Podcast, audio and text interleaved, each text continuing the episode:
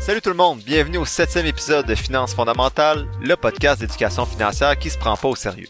Aujourd'hui, je fais la synthèse du livre Père riche, Père pauvre, écrit par Robert Kiyosaki en 1997. Personnellement, j'ai lu la version renouvelée et publiée en 2017. Bon podcast!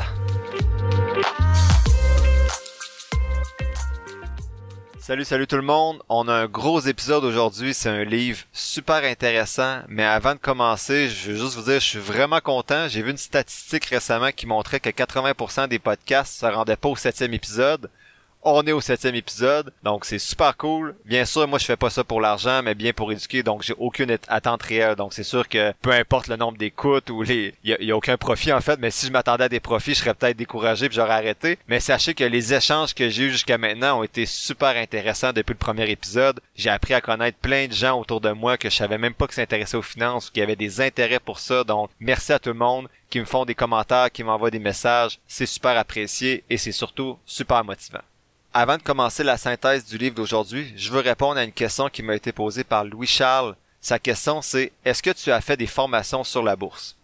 La réponse que j'ai donnée à Louis Charles c'est non et je suggère pas de le faire parce que je trouve que les formations, la plupart du temps, c'est fait pour prendre votre argent. Réussir en bourse, c'est simple.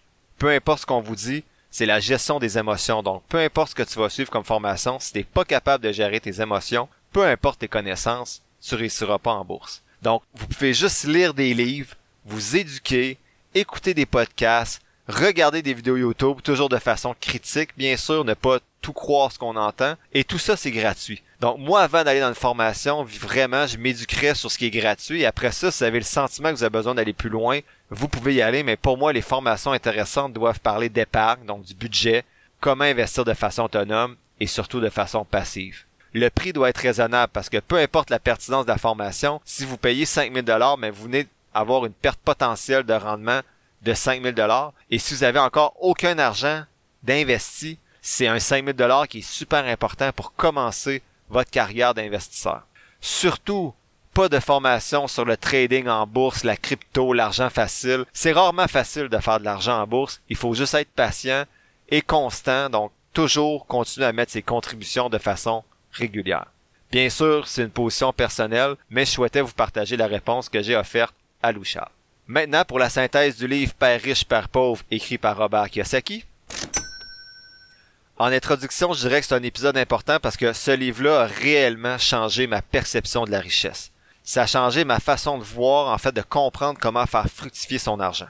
Moi, je écouté en audiobook, gratuit sur YouTube, en vitesse 1,5, donc je l'écoutais un petit peu plus vite pendant que j'allais jogger et je notais ce que je retenais quand je revenais de ma course après avoir été couché sur le plancher pendant 10 minutes à essayer de retrouver mon souffle. Mais dans le livre, l'auteur aborde différents concepts de la finance en ayant l'opinion de son père riche, qui était un père, en fait, qui était le père entrepreneur de son ami, et de son propre père à lui qui appelle son père pauvre, qui était un professeur salarié, instruit, mais pauvre. Ça permet de voir comment les deux pères voient différentes situations selon leur perception du monde financier. L'un des deux pères dit souvent je peux pas me permettre ça, alors que l'autre dit comment je peux me l'offrir? J'ai essayé de synthétiser ce livre-là en cinq points, mais vous allez voir, il y a des points qui sont plus gros parce que c'est vraiment un livre intéressant. Le premier point, c'est que les riches ne travaillent pas pour l'argent.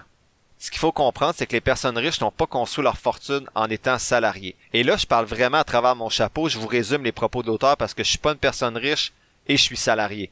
Donc c'est vraiment les propos de l'auteur, mais ça fait beaucoup réfléchir. Il dit que les riches travaillent pas pour leur argent, que leur argent travaille pour eux. Je vous donne un exemple à l'échelle de ma vie, là, qui est pas du tout euh, dans la richesse, là, mais il y, a une, journée, par exemple, la bourse a bien fait, ma fille était malade, j'étais à la maison. Finalement, on est allé jouer au tennis. Elle était pas très malade, pour vrai. On a joué à des jeux de société, puis le lendemain, je regarde mon compte en banque, j'avais fait 3000 dollars la journée que ma fille était malade. Je dis que j'ai fait 3000 dollars. Mon compte était monté de 3000 dollars, j'ai pas, j'ai pas retiré l'argent. Mais bien sûr, le lendemain, il était redescendu de 2500. Mais vous comprenez que les personnes riches vont faire fructifier leur argent. Donc, pendant que tu vas dormir, si tu investi, ton argent continue à travailler alors que toi tu te reposes ou tu es assis ou tu vas jouer au tennis, au golf. Donc c'est ce côté-là que l'auteur met de l'avant que les personnes riches font travailler leur argent. L'auteur va t'as beaucoup sur le même clou dans le livre, c'est qu'il est primordial de connaître la différence entre un passif et un actif. Un actif, c'est quelque chose qui va générer des revenus. Un immeuble à logement, des actions en bourse, des obligations, c'est des choses qui vont te rapporter de l'argent. Alors qu'un passif va générer des dépenses, un emprunt à la banque, ta voiture, ton cellulaire. L'auteur dit que les personnes pauvres gèrent leur argent au jour le jour. Il utilise le terme pauvre, je trouve ça un petit peu péjoratif, mais j'utilise le même vocabulaire que lui. Il mentionne que les gens de la classe moyenne, eux, vont plutôt acheter des passifs au lieu d'actifs, et les riches ou les futurs riches vont acheter des actifs pour construire une base solide qui va leur permettre de générer des revenus. Pour mettre un exemple peut-être clair, moi je considère que je viens de la classe moyenne et je me suis acheté un jumelé lorsque j'avais mes premiers sous disponibles pour vivre dans une maison. Si j'avais eu la mentalité que l'auteur met de l'avant chez les personnes riches ici, au lieu de m'acheter un jumelé, je m'aurais sûrement acheté un duplex. Comme certains de mes amis ont fait pour générer des actifs, avoir un actif et non un passif. Il mentionne que les gens de la classe moyenne comme moi vont vivre sur un salaire. Donc quand mon salaire augmente, mes impôts augmentent aussi. Et c'est le cas de plusieurs personnes, donc ça devient difficile de s'enrichir parce que plus on fait d'argent, plus on en perd.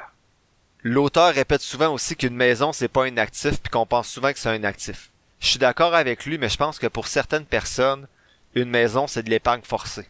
Ces gens-là seraient peut-être pas capables de mettre de l'argent de côté pour l'investir dans un compte de courtage, mais la maison les oblige à épargner parce que leur maison va prendre de la valeur dans le temps, habituellement. Si tu vis en appartement puis que tu investis toute la différence que tu fais dans, le mois, donc exemple, tu es en appartement puis ça te coûte 2000 dollars moins cher que si t'étais dans une maison. Bon, 2000 c'est beaucoup là. Mettons que tu es en appartement puis que ça te coûte 500 dollars moins cher que si tu avais une maison, puis que tu investis ce 500 dollars là dans un compte de courtage à la bourse, ben tant mieux pour toi. Je pense que c'est un bon choix financier. Mais il y a des gens également qui veulent une maison juste pour le confort d'élever une famille dans une maison. Puis c'est bien correct, ça a été mon choix également. L'auteur résume les principales étapes pour se sortir de ce qu'il appelle la rat race, donc euh, la course du rat, c'est un terme qui est utilisé beaucoup pour dire le 9 à 5. Là. Tu, tu rentres à 9, tu travailles, tu sors. Tu rentres le lendemain 9 à 5. Faut faire attention, l'auteur, je trouve qu'il discrédite beaucoup le 9 à 5, le salarié, alors que pour moi, il n'y a aucune gêne à être salarié. Mais je trouve quand même intéressant le point de vue de l'auteur, par contre, de voir qu'il y a d'autres choses qui existent, qui peut être intéressant, puis qui peut être euh, qui peut permettre de s'enrichir plus rapidement. Donc lui propose des pistes pour se sortir un petit peu de ces rat race là, donc de comprendre la différence entre un actif et un passif. Deuxième étape, de concentrer ses efforts sur l'achat d'actifs qui vont générer des revenus. Trois, de maintenir ses dépenses et ses dettes le plus bas possible.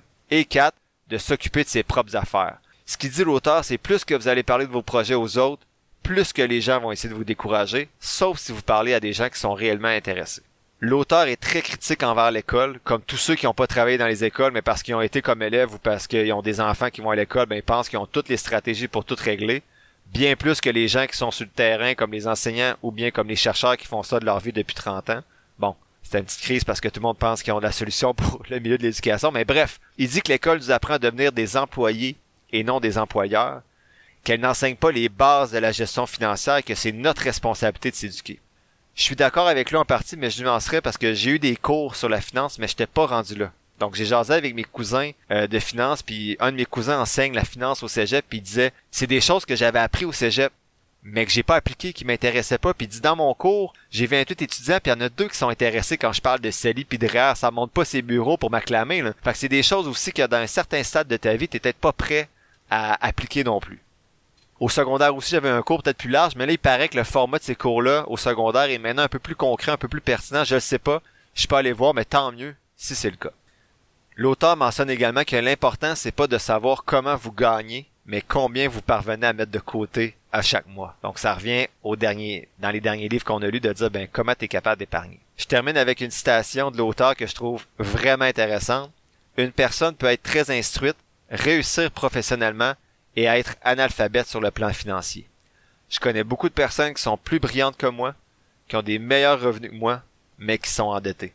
Donc ça n'a rien à voir avec l'intelligence, la réussite financière, c'est vraiment d'être capable de gérer ses, émotions et de s'instruire, de développer sa littératie financière.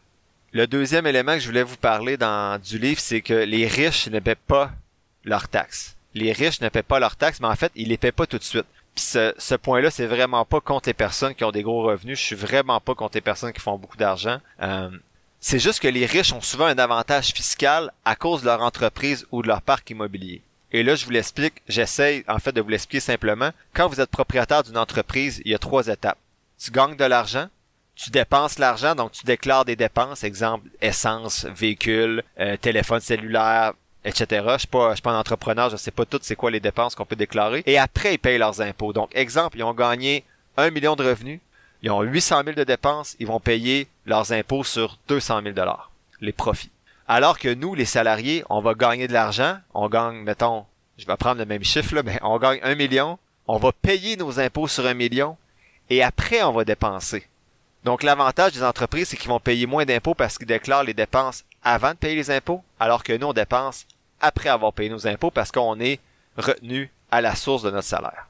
L'objectif financier, c'est de payer le moins d'impôts possible maintenant. Donc les entrepreneurs ont bien compris ça, puis ils ont des avantages fiscaux, puis tant mieux parce qu'il faut développer l'entrepreneuriat. Et il y a certaines familles qui l'ont bien compris, notamment aux États-Unis, qui avaient des fiducies sur 5-6 générations. Donc, je vous parlais dans les derniers épisodes que j'aimerais ça mettre un million puis qu'ils grandissent sur plusieurs générations, mais ça au Canada, je pense que maintenant c'est une génération maximum, c'est possible de le faire. Après ça, faut que tu retires l'argent. L'objectif, c'est de payer le moins d'impôts possible, d'essayer de pelleter les impôts en avant pour les payer beaucoup plus tard, puis d'avoir fait des rendements avec l'argent que tu n'avais pas. Donc, j'ai eu une discussion euh, récemment avec euh, un collègue sur les REER. Il disait, ben, je sais pas pourquoi tu remplis ton REER, tu vas faire, tu vas tellement avoir d'argent avec le fonds de pension quand tu vas être vieux puis ton REER que tu vas payer autant d'impôts que ce que tu sauves aujourd'hui. Parce que le REER, on se rappelle, mettons que je mets 5000 dollars cette année, je reçois un retour d'impôt. À cause que mon taux d'imposition, ben, est élevé. Puis ce que mon collègue disait, c'est que lorsque tu vas retirer à la retraite, tu vas avoir à peu près le même salaire à cause que tu en mets tellement que tu vas payer le même pourcentage d'imposition. Il a bien raison. Sauf que le 100 dollars payé dans 30 ans vaut moins que le 100 dollars que j'ai reçu aujourd'hui parce que j'ai pu l'investir pendant 30 ans, puis j'ai pu investir le retour d'impôt aussi. Et dans ma situation avec, mes enfants, le fait d'avoir un plus petit revenu parce que j'ai des réels, mais ben, je reçois beaucoup plus d'allocations familiales que je peux réinvestir aussi, aussi dans le régime épargne de mes enfants et ainsi de suite pour profiter des intérêts composés. Donc, quand je parle de pelleter les impôts en avant, ben, je viens juste de vous montrer un exemple que oui, le REER, ça dépend de la situation de chacun, mais faut pas juste voir en surface que ben là, tu vas avoir autant d'argent, faut voir aussi, bon, allocation familiale, on peut mettre ça dans le régime épargne-études, et ainsi de suite. Donc, quand on parle de stratégie fiscale, on peut en discuter longtemps, mais il y a beaucoup de choses à faire. L'auteur suggère, comme l'auteur précédent, de se payer en premier, sinon on va, on va jamais s'enrichir, on va toujours enrichir les autres. Cet auteur-là a une approche un peu intense de se payer en premier. Ce que je vous disais au dernier épisode, c'est calculer vos, euh, vos dépenses essentielles, regardez le montant qui vous reste, puis décider le pourcentage d'épargne que vous voulez mettre de côté et après dépenser. Lui, ce qu'il dit, c'est tu te payes en premier avant tout. Donc, tu reçois ta paye, tu as un 20% qui part de suite et après, tu payes ta maison, tu payes ton essence, tu payes ta nourriture. Ce qu'il dit, c'est que un coup que tu vas avoir besoin d'argent, tu vas trouver des solutions. Je nuancerais quand même.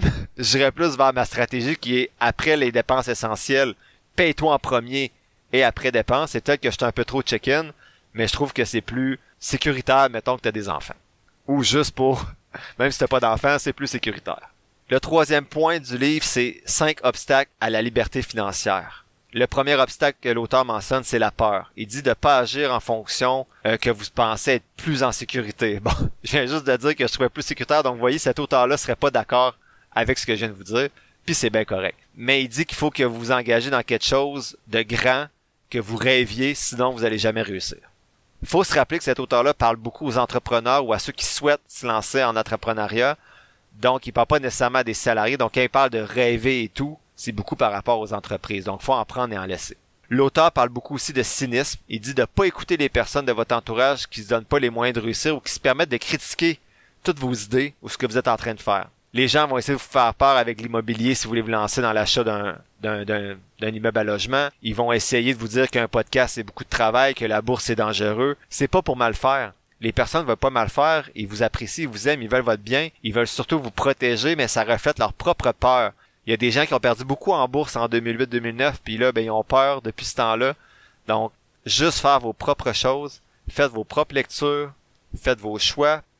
Le troisième point, c'est la paresse. L'auteur dit de pas à la paresse parce que si vous vous reposez sur vos lauriers, vous allez jamais vous sortir de votre quotidien duquel vous êtes peut-être pas satisfait. Si vous êtes satisfait, tant mieux. Il dit d'être proactif et persévérant. Je dirais même que si vous êtes satisfait, ça vaut quand même la peine d'être curieux. Moi, je considère que j'ai la plus belle job du monde, mais vous entendez quand même en ce moment ma voix mélodieuse le soir quand mes filles dorment, parce qu'il faut se trouver des passions. Tant mieux si vos passions vous donnent de l'argent, sinon, trouvez-vous des passions qui coûtent peut-être pas trop cher, Je rappelle que je nuance, pour moi, être salarié, c'est pas mal, alors que dans la, perception de l'auteur, ben si t'es pas un entrepreneur, t'es niaiseux ou t'es paresseux. Donc je vais nuancer ce propos-là. Il y a plein de choses intéressantes dans ce livre-là, mais l'auteur des fois est un peu extrême. Faut en prendre puis en laisser.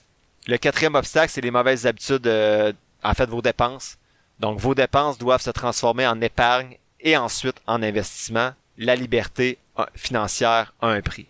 Donc ça revient sur les livres précédents puis sur l'épargne qu'on a déjà discuté quelques fois. Faire des bons choix, si vous n'êtes pas capable d'en mettre de côté, ça devient difficile de générer de la richesse. Le cinquième obstacle, c'est l'arrogance. Pensez pas que vous savez tout à propos de l'argent. Écoutez ce que les autres ont à vous dire, formez-vous. Écoutez un podcast appelé Finances fondamentales. Euh, non, ça c'est pas l'auteur qui dit ça, c'est moi là, mais écoutez des podcasts, lisez des livres, écoutez des vidéos YouTube, c'est tout à portée de main. Développez votre, littératie financière et arrêtez jamais. Euh, vous pouvez ralentir à m'amener parce que vous dites ben je lirai pas un livre à chaque trois semaines, je commence à connaître ça, mais gardez-vous toujours un petit peu à l'affût de ce qui peut se faire parce que sinon il y a un danger que vous pensez que votre façon de faire c'est la meilleure, puis de jamais vous re-questionner. Une citation de l'auteur qui dit Les gens qui réussissent le mieux sont des non-conformistes qui n'ont pas peur de demander pourquoi, surtout quand tout le monde pense que c'est évident. Quatrième élément clé que j'ai retenu du livre, c'est les étapes pour réveiller son génie financier. Premièrement, trouvez quelque chose qui dépasse votre réalité, votre rêve le plus fou. Donc, imaginez la liberté, le mode de vie que vous voulez avoir, pensez à tout ce que vous souhaitez pas être et tirez un trait dessus. Le deuxième point, l'auteur mentionne de mettre à l'épreuve votre libre arbitre tous les jours. Donc, il dit vous pouvez choisir de regarder des émissions comme, euh, mettons, ben, c'est pas lui qui dit, mais je donne un exemple, mais mettons Occupation Double ou d'écouter un podcast sur les, les, finances ou une vidéo sur les finances ou lire un livre. Ça dépend de la façon dont vous souhaitez occuper votre temps et votre énergie. Ça dépend de vous. Il n'y a rien de mal à écouter Occupation Double. Le divertissement, c'est important, mais s'il y a juste ça, c'est sûr que votre valeur personnelle n'augmente pas beaucoup. Choisissez vos amis avec précaution. L'auteur dit de ne pas vous laisser polluer par les avis tranchés de certaines personnes qui ont un avis sur tout, mais qui font jamais rien. Entourez-vous de gens créatifs qui veulent vraiment prendre les commandes de leur vie. Je nuance encore un petit peu ici en même temps, vous n'êtes pas obligé d'avoir juste des amis qui s'intéressent à l'argent, bien sûr. Quatrième étape pour réveiller son génie financier, c'est d'apprendre une leçon sur vos finances. Apprenez-en une et apprenez-en une autre et arrêtez jamais d'apprendre par rapport à vos finances personnelles. Et le cinquième, il se répète, c'est de se payer en premier.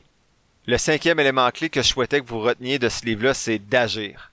L'action sera toujours la meilleure alliée que tu pourras avoir l'aide par excellence et non l'attentisme chronique comme l'auteur l'appelle. Donc, faut arrêter, si vous avez des projets d'entreprise, de podcasts, de, projets personnels, ne pas juste y penser, en parler et planifier, à maner, faut agir, faut avancer. L'auteur conclut en disant que ton plan d'action pour atteindre la liberté financière comporte différentes étapes. Donc d'abord, arrêter de faire ce que tu es en train de faire, changer si ça fonctionne pas. Également être à l'affût de nouvelles idées, d'agir, de vous former, de voir grand et d'apprendre l'histoire, de vous inspirer des gens qui ont réussi financièrement et personnellement avant vous. En conclusion, le, livre Par riche, par pauvre, c'est un ouvrage extraordinaire au sens littéral. Je saurais pas exprimer comment ce point-là a transformé ma vision de l'argent et surtout ma perception de la richesse. Désormais, je suis vraiment convaincu que s'enrichir, ça s'apprend et que la liberté financière, c'est un objectif réaliste si on s'y prend avec méthode et patience. J'ai notamment, grâce à, ce livre-là, débuté le podcast et j'ai le projet d'acheter mes premiers immeubles à revenus dans les prochains mois, si une occasion se présente, et je suis en train de lire des livres justement sur ça pour m'éduquer. Les points forts du livre Par riche, par pauvre, tout d'abord, je trouve que l'idée est originale d'avoir deux parts pour présenter des opinions différentes sur des concepts financiers qui sont pas si simples. Le livre est incroyablement motivant et inspirant à partir de l'expérience personnelle de l'auteur qui est lui-même, bon, millionnaire. Mais au-delà de l'argent, je trouve que c'est inspirant pour... Euh, c'est motivant en fait pour s'engager dans des projets personnels. L'auteur fait l'éloge du style de vie de gens fortunés et de la prospérité en général. Attention de pas dire rapidement on sait bien, il est riche, c'est facile. Soyez ouverts d'esprit et ouverts surtout à remettre en question vos projets personnels, vos épargnes et ainsi de suite. Le point faible du livre Père riche, Père pauvre, euh, il manque certaines précisions dans les domaines évoqués par l'auteur. Comme il dit lui-même, c'est des livres, son livre c'est un outil de motivation et non un livre d'investissement financier. Et comme j'ai mentionné, je trouve qu'il y a parfois un ton un peu condescendant par rapport aux salariés, mais c'est peut-être parce que je suis un salarié et je me suis senti offusqué à certains moments. Mon conseil, sachant que ce livre-là il est disponible en audiobook, si vous voulez commencer rapidement votre éducation financière avec un livre en faisant d'autres tâches, ben c'est de commencer avec celui-là et je vous assure que vous n'allez pas le regretter. Mais, trompez-vous pas, l'objectif de l'auteur, c'est de vous motiver, pas de vous apporter des réponses toutes prêtes. Vous allez sortir avec plus de questions que, de réponses. Je vous laisse avec des citations que je trouve intéressantes du livre. Je vais essayer de vous les traduire librement mot pour mot. Il y a plusieurs personnes qui disent, ah, je suis pas intéressé à l'argent, mais après ça, ils vont travailler 8 heures par jour pour gagner de l'argent. Les riches focusent sur leurs actifs, alors que tous les autres focusent sur leurs revenus. La meilleure chose à propos de l'argent, c'est qu'elle peut travailler 24 heures par jour pendant plusieurs années. Enfin, la dernière citation dit que l'outil le plus puissant que tu as, en fait l'actif le plus puissant que tu as en ta possession, c'est ton éducation financière. L'épisode tire à sa fin. Je vous remercie d'avoir écouté ce septième épisode de Finances fondamentales. C'est difficile à résumer ce livre-là parce qu'il est marquant, mais je vais de façon rapide. Donc, payez-vous en premier encore. Apprenez à ne pas travailler pour l'argent, mais laissez l'argent travailler pour vous en achetant des actifs et non des passifs. Et enfin, agissez. Ne pas toujours être en attente. Investissez vos premiers dollars. Faites votre budget. Démarrez votre entreprise. Questionnez votre conseiller financier sur les frais de gestion, sur vos placements. C'est trop facile de dire, oh, c'est bien, il est prof d'université, c'est facile de réussir à mettre de l'argent de côté. Mais non, j'étais étudiant puis j'en mettais de l'argent de côté puis il y a plein d'autres personnes qui sont capables. Je suis pas spécial. Je suis pas différent du tout. Donc, euh, c'est facile de dire, oh, moi, ma situation est plus difficile, mais des fois, on est capable d'agir d'une certaine façon quand même pour améliorer sa situation financière. Dans le prochain épisode, je vais faire le premier bilan trimestriel de mes avoirs et je vais parler des décisions que j'ai faites durant la dernière année en termes d'investissement. Donc vous allez voir plus précisément mes décisions financières. En fait, ça va être un bilan plutôt annuel parce qu'on va être dans le mois de janvier. Ceux qui sont intéressés, je vais partager cette semaine sur la page Facebook de Finances fondamentales l'analyse de trois actions, soit Nvidia, NVDA, Kidel Arto Corporation, donc QDEL, et Regeneron Pharmaceuticals, REGN, qui est une super compagnie. Si vous avez apprécié l'épisode d'aujourd'hui, je vous invite à vous abonner au podcast et à la page Facebook de Finances fondamentales et à me laisser un avis positif. Vous pouvez également toujours partager l'épisode avec des gens de votre entourage qui pourraient être intéressés. Enfin, vous pouvez toujours m'écrire à finances fondamentales à commercialgmail.com ou sur la page Facebook de Finances fondamentales pour vos questions ou vos demandes spéciales pour les futurs épisodes. N'oubliez pas, je suis pas un expert ou un gourou de la finance, juste quelqu'un qui partage ses connaissances avec vous. Prenez pas ce que je dis pour du cash et développez votre propre littératie financière. Sur ce, merci encore pour votre écoute et on se dit à la semaine prochaine pour le huitième épisode de Finances fondamentales.